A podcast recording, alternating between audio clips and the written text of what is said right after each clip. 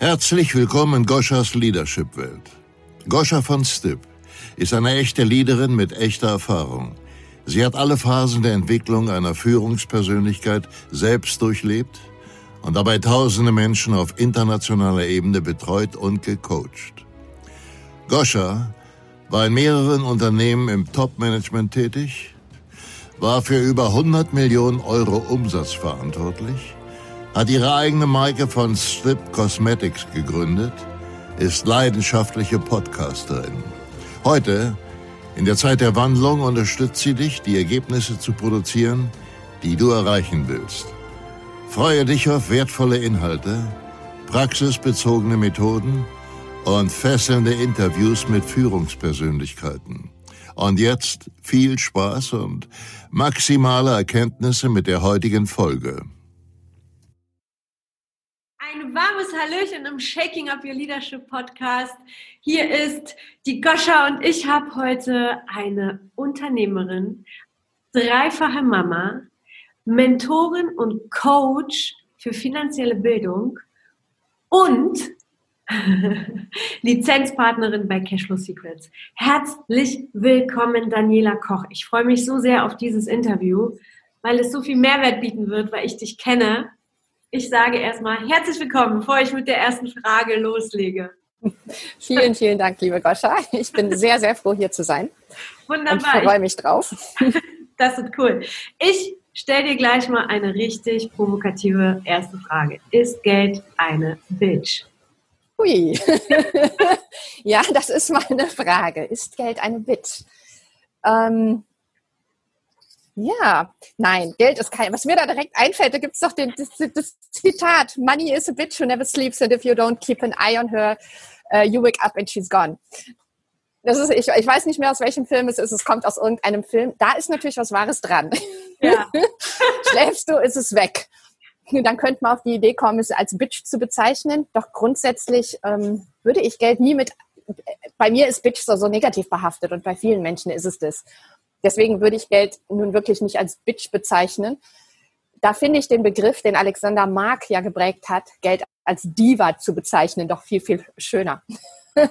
Denn ähm, also wenn, wenn man schon so, so, eine, so ein Wort benötigt, um Geld zu beschreiben, ja, dann ist Geld eine Diva. Sie möchte, ich nenne es jetzt mal sie, die Diva, sie möchte gut behandelt werden, sie möchte, dass man diszipliniert ist, sie möchte, dass man sie echauffiert, etc. Das passt alles sehr gut aufs Geld.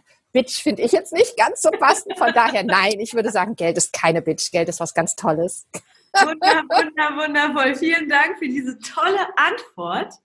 Ähm, dann würde mich super doll interessieren, was du dazu sagst, warum in Deutschland nicht über Geld gesprochen wird. Das ist eine Kulturgeschichte, habe ich das Gefühl. Hier wird nie über Geld geredet. Der Spruch, über Geld redet man nicht, ist einfach in aller Munde. Was denkst du, warum das hier so ist? In anderen Ländern geht man nämlich ganz anders und offen damit um.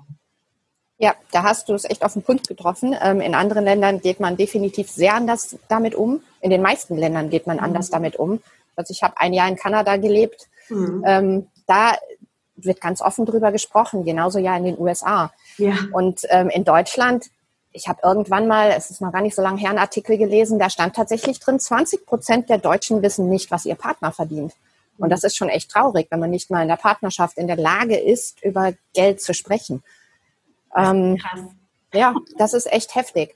Und warum das so ist, ja, eine gute Frage. Ich denke mal, das hat ganz, ganz viel, wie du auch schon sagtest, mit der Kultur zu tun, mit mhm. tief verankerten Glaubenssätzen, die einfach immer weitergetragen werden von ähm, von den Eltern auf die Kinder, auf die Enkel etc. Mhm. Ähm, denn auch bei mir, ich, ich bin grundsätzlich super aufgewachsen, doch wir haben uns nie viel über Geld unterhalten. Mhm. Und ähm, ich könnte mir vorstellen, dass es einmal so ein soziales Unbehagen vielleicht ist, was, was wir Deutschen damit empfinden. Dass, dass man sich auch eingestehen muss, okay, bei, bei, er hat mehr Geld, ich habe weniger, und dass man sich damit vielleicht nicht wohlfühlt. So, so eine Idee dass man vielleicht so eine erlernte Hilflosigkeit verspürt. Mhm. Was natürlich total falsch ist, denn ähm, grundsätzlich ist es ja alles sehr selbstbestimmt. Wenn ich mich kümmere, kann ich was verändern. Und das ist, glaube ich, auch so ein erheblicher Unterschied zu den äh, USA beispielsweise, wo ja dieses frei bestimmte Leben doch noch anders geprägt wird als hier. Hier, ich habe immer das Gefühl, wir, wir nehmen einfach alles hin. Wir, wir sind in eine gewisse äh, Schiene geparkt worden, durch was auch immer. Wir haben einen Job etc. und wir akzeptieren das, anstatt einfach mal herzugehen und zu sagen, hey, das ist mein Leben. Ich kann da was dran ändern und das mache ich jetzt auch. Ähm, weitere Gründe, warum es nicht erwähnt wird, ich, ich denke mal, viel hat mit Neid zu tun. Mhm.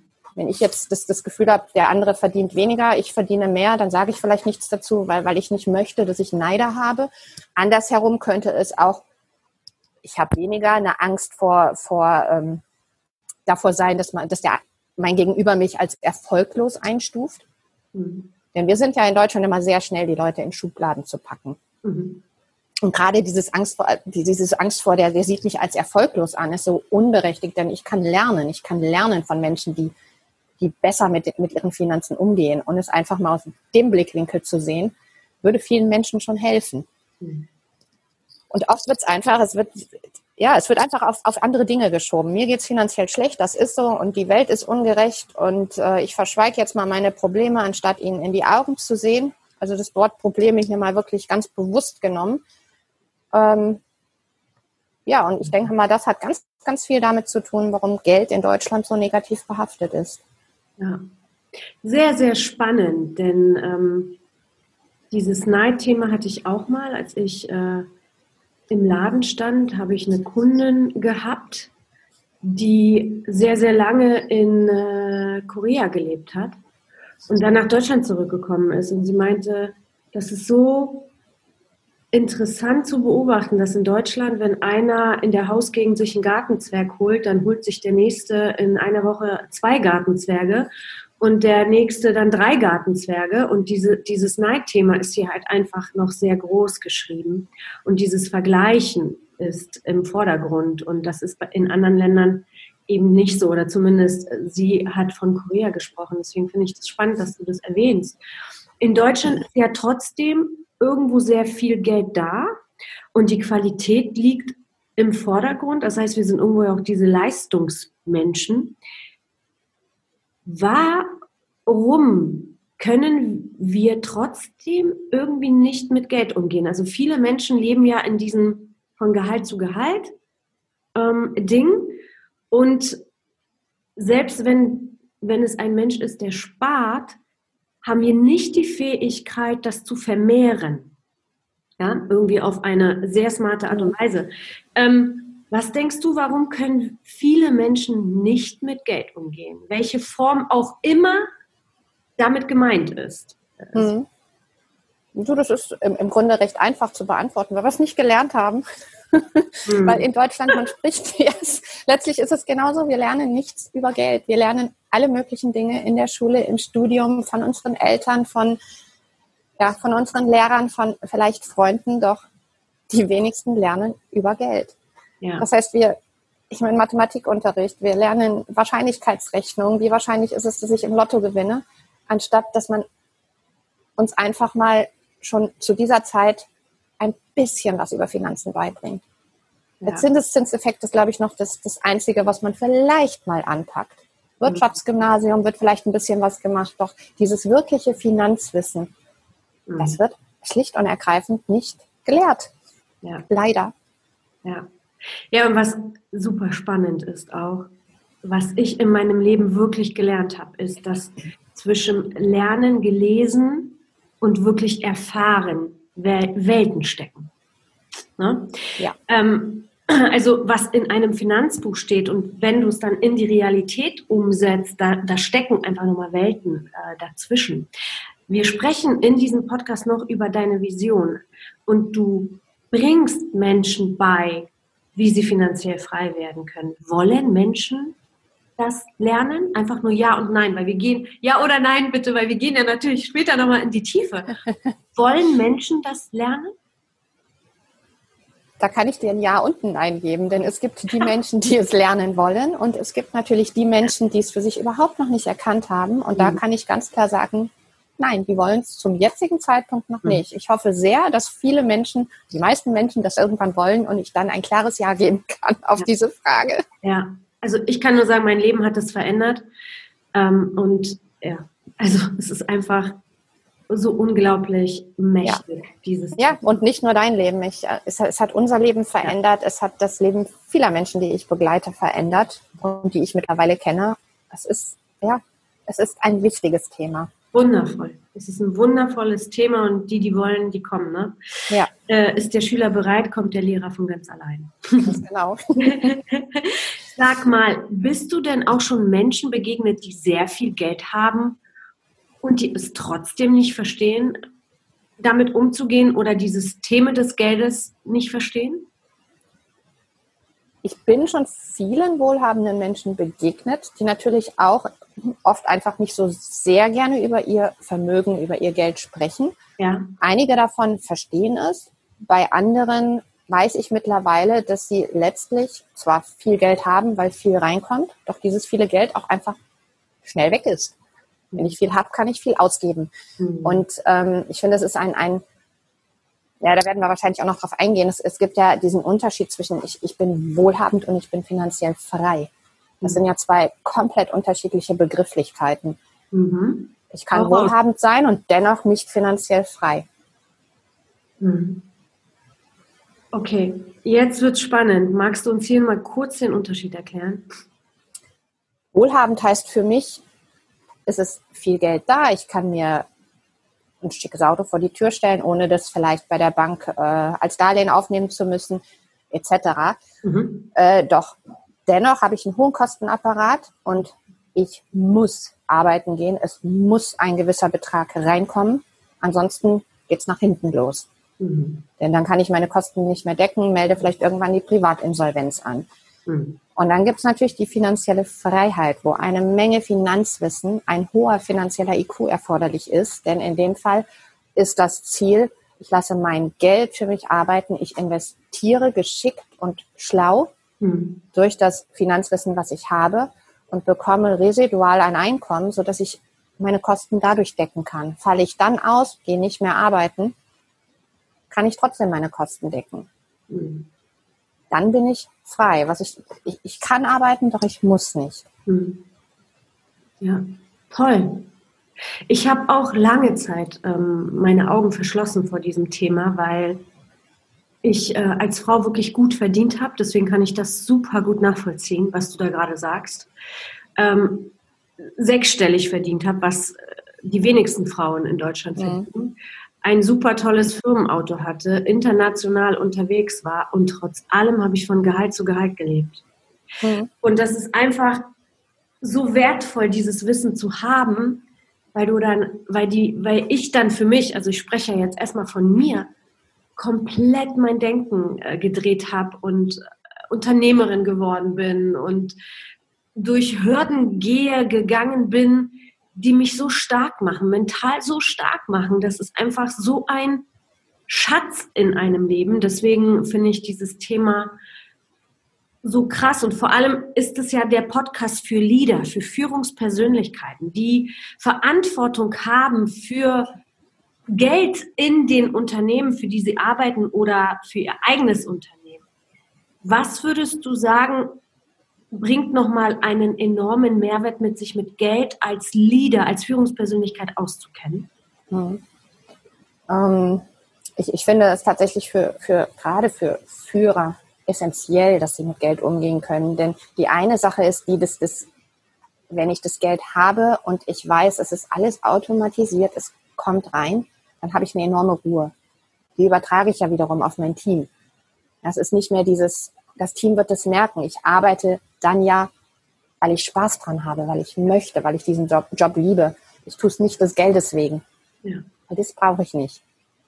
Und äh, das merkt jeder Mitarbeiter, jeder. Und wenn ich es dann noch schaffe, dieses Wissen unter meine Mitarbeiter zu bekommen, dann sortiert sich es ja auch da aus. Das heißt, die Mitarbeiter sind zum einen dankbar, weil ich ihnen dieses Wissen gebe, weil ich es ihnen vorlebe. Und äh, auch die sind irgendwann nicht mehr in Zugzwang. Sie machen die Arbeit, weil sie wollen. Und dann ist die Arbeit einfach viel, viel besser, als wenn dieser Zwang dahinter ist. Dieses Ich muss. Ja. Das ist auch so.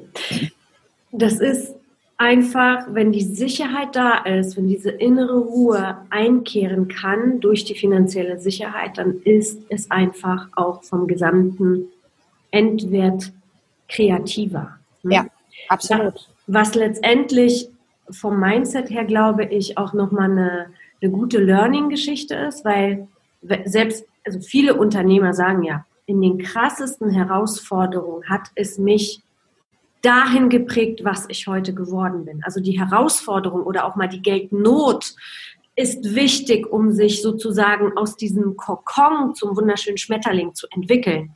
Nichtsdestotrotz ist die Kreativität einfach größer, wenn die Sicherheit da ist. Gell? Ja, ja, auf jeden Fall. Erst dann habe ich Freiraum im, im Kopf um überhaupt mal über meine Visionen nachzudenken, über das, was ich im Leben möchte. Ja, das ist so mächtig, das ist echt ja. schön. Ja. Jetzt haben wir die Leute natürlich super neugierig gemacht. du, erzähl mal ein bisschen was zu dir, meine Liebe. Und wie bist du zu dem Thema Geld, Geld-Mindset, Coachen, Mentoren, Menschen helfen, finanziell frei zu werden gekommen? Mhm. Ähm, du hast es ja eben schon in, in der Begrüßung erwähnt, ich bin dreifach Mama. Mhm. Mm, wir haben ein Unternehmen zu Hause. Mein Mann, der ist selbstständig. Ich bin Unternehmerin. Ähm, dann haben wir noch, ja, noch einen Wolfhund, der gehört noch mit zum, zum Menschenrudel dazu. Mensch, Hund, Hunderudel. Ein ja. Haus haben wir, Haushof. Das heißt, wir haben gut zu tun.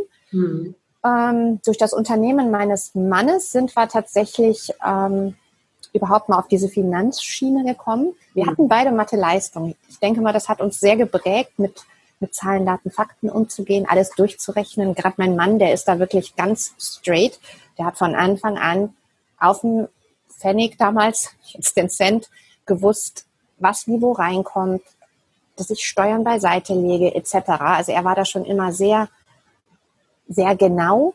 Mhm. Und wir haben ziemlich am Anfang unseres ähm, Unternehmerdaseins, beziehungsweise am Anfang würde ich mal sagen, es war es eher noch die Selbstständigkeit. Wir rutschen gerade so in dieses Unternehmertum erst rein. Hm. Da ist ja ein erheblicher Unterschied dazwischen. Hm. Und ähm, damals, als es anfing, haben wir uns einen, einen Coach gegönnt, einen Unternehmensberater, der eben auch Finanztraining machte. Hm. Und da sind wir das erste Mal damit konfrontiert worden, dass das Geld anders angelegt werden kann. Mhm. Sind erstmals mit Büchern von Bodo Schäfer beispielsweise konfrontiert worden. Mhm. Und dann fing es bei mir an zu rattern. Ich dachte, ach, das ist ja cool, es geht ja ganz anders. es, ist, es, gibt eine Lösung zu diesem, ich gehe morgens auf die Arbeit, komme abends nach Haus und am Ende vom, vom Geld ist dann letztlich noch ganz viel Monat übrig. Ähm, da gibt es andere Lösungen. Und dann habe ich angefangen, viel zu lesen, Podcasts zu hören, im Internet zu stöbern, Webinare mir anzuschauen. Ähm, mit den Kindern wurde das dann noch extremer. Die Große ist 2012 geboren. Da wurde es für mich dann wichtig. Da wurde es plötzlich total wichtig für mich, dass, dass ähm, wir andere Lösungen finden, denn ich wollte mehr Zeit mit, den, mit damals unserer Tochter haben. Mittlerweile ja. sind es ja drei. Das ist ja. ja schon ein bisschen was passiert. und jetzt gerade mit den dreien, ich, ich genieße das so, dass die Große mittags nach Hause kommen kann. Der, der Mittlere, den hole ich dann direkt nach der Mittagspause aus dem Kindergarten ab und der Kleine ist mit seinen Zweien noch komplett zu Hause. Mhm. Ähm, und das lässt sich alles handeln, wenn das Finanzielle erstmal anders geregelt ist. Ja. Ähm, was nicht heißt, dass ich nicht irgendwann wieder in meinen normalen Job gehe. Ich bin ursprünglich ähm, Biotechnologin und habe in einem ganz tollen Unternehmen, ich bin noch in der Elternzeit angestellt, gearbeitet. Mhm. Ähm, das hat viel Spaß gemacht. Da habe ich tatsächlich auch schon, weil du ja fragtest, wie kommst du in diese Mentoring-Rolle, mhm. da habe ich als äh, Produktspezialist Trainings äh, geleitet, habe Mitarbeiter geschult, habe Kunden geschult mhm. und den, den technischen Support gemacht. Das heißt, Anrufe vom Kunden, wenn da Herausforderungen mit unseren Geräten waren. Das heißt, es ging schon alles in die Richtung. Ich habe auch früher ganz viel Nachhilfe gegeben. Ich habe immer die, die ja. schwierigen Schüler bekommen. Ah. Und die, die habe ich dann gut motiviert bekommen und habe die echt streckenweise von, von einer 5 in Mathe auf eine 1 bekommen. Einfach nur da, dadurch, dass ich ihnen einen anderen Blickwinkel gezeigt habe, die Wichtigkeit gezeigt habe, etc. Das heißt, das, das macht mir schon immer Spaß. Ja, und dadurch, dass ich mich damit Geld vermehrt beschäftigt habe, irgendwann in einem Seminar namens Cashflow Secrets gelandet bin, mhm. das Ganze so explodiert ist, dass ein Lizenzsystem daraus entstanden ist, da, da war für uns klar, da muss ich rein. Weil das ist, das ist sowas Tolles, Menschen beizubringen, wie sie ihr Leben umsortieren. Es ist ja wirklich lebensverändernd. Ja. Es wird einmal alles umgeschmissen, anders sortiert und es ist alles anders. Und das, das macht unglaublichen Spaß zu sehen, wie die Menschen wachsen, wie, ähm, wie sich Dinge ins Positive verschieben, für die die Ruhe einkehrt. Mhm. Ganz, ganz, ganz spannend und ganz toll. Und ich habe diese Entscheidung damals getroffen, dort einzusteigen. Da war ich schwanger mit Kind Nummer drei. Ich habe dann, ich habe tatsächlich dieses Lizenzwochenende, also das erste Trainingswochenende mit einem acht Monate alten Baby gemacht, weil ich diese Wichtigkeit einfach erkannt habe und da unbedingt dabei sein wollte. Das ist cool, da haben wir was gemeinsam. Ich habe den Start bei Cashflow Secrets gemacht, da war ich 13, genau 13 Tage vor der Geburt. Ich war da hochschwanger. wow. Mit ja. meinem dicken Bauch war ich da. Nicht schlecht. cool. Was, ja. Ich finde, du hast gerade etwas sehr Wertvolles, also viele wertvolle Dinge gesagt, aber eine möchte ich hervorheben, dass du Menschen von einer 5 zu eins gebracht hast. Und das ist im Leadership enorm wichtig. Deswegen hole ich das einfach als Mehrwertinfo für die Zuhörer raus, dass du dich einfach mit jedem Einzelnen, selbst wenn es eine 5 in Mathe hieß, mal zusammengesetzt hast, diesen Menschen wertschätzend auf Augenhöhe behandelt hast und dann ist nämlich eine Eins daraus entstanden. Das ist so wichtig im Leadership, weil viele schlechte Mitarbeiter die vielleicht eine 5 bekommen hätten, können eins Mitarbeiter sein, wenn sie diese Wertschätzung bekommen. Und das finde ich einfach so großartig, was du da gerade gesagt hast. Vielen Dank dafür. Ja, danke für die Zusammenfassung. Das war, ja, du hast komplett recht. Jeder Mensch hat, hat Stärken. Man muss nur erkennen, wie, wie du mit diesen Menschen umgehst. Und dann ähm, ist die Eins sehr greifbar ja. für jeden. Ja, so sieht's aus. Ja. So, das war der erste Teil des Interviews mit der großartigen Daniela Koch. Es war so emotional und so wertig für dich, dass ich äh, hoffe, dass du es genauso genossen hast wie ich. Und jetzt habe ich eine wundervolle Überraschung für dich, denn ich verlose zwei Cashflow Squad Tickets. Das Gewinnspiel läuft folgendermaßen ab. Du bewertest den Shaking Up Your Leadership Podcast und schickst ein Screenshot an podcast.vonstück.com. Bis Sonntag, den 18. Oktober, 23.59 Uhr. Dann kommst du in den Lostopf und ich werde am Montag den 19. Oktober um 12 Uhr in meiner Story die Gewinner verkünden. All diese Informationen stehen jetzt noch zusätzlich in den Shownotes, dass du dir das jetzt alles nicht merken musst, sondern einfach auf die Shownotes gehst und dann hast du alle Informationen dort. Ich verlinke in den Shownotes natürlich die Seite für alle deutschlandweiten Cash Flow Squad Spiele und Abende, wenn du nicht im NRW-Raum wohnst. Und ja, wünsche dir einfach ganz, ganz, ganz viel Freude damit. Probier es aus. Es ist unglaublich was dort passiert mit dir, was finanzielle Bildung angeht. Genau. Und nächste Woche geht es nochmal spannend weiter mit Daniela und nächste Woche habe ich einen ganz besonderen Gast, nämlich die achtjährige Tochter von Daniela. Die hat aus dem Nähkästchen geplaudert, wie sie mit ihrem Geld umgeht und was da mit dem Kind passiert, wenn die Eltern das richtige Mindset haben, wirst du in diesem Interview mit der Tochter erleben. Das ist ein Interview zusammenstellend aus dem Teil 2 und die Tochter haben wir auch noch mit dazu genommen. Ich freue mich auf dich, ich freue mich auf Your Voice und äh, bis dahin, cheers, deine Goscha.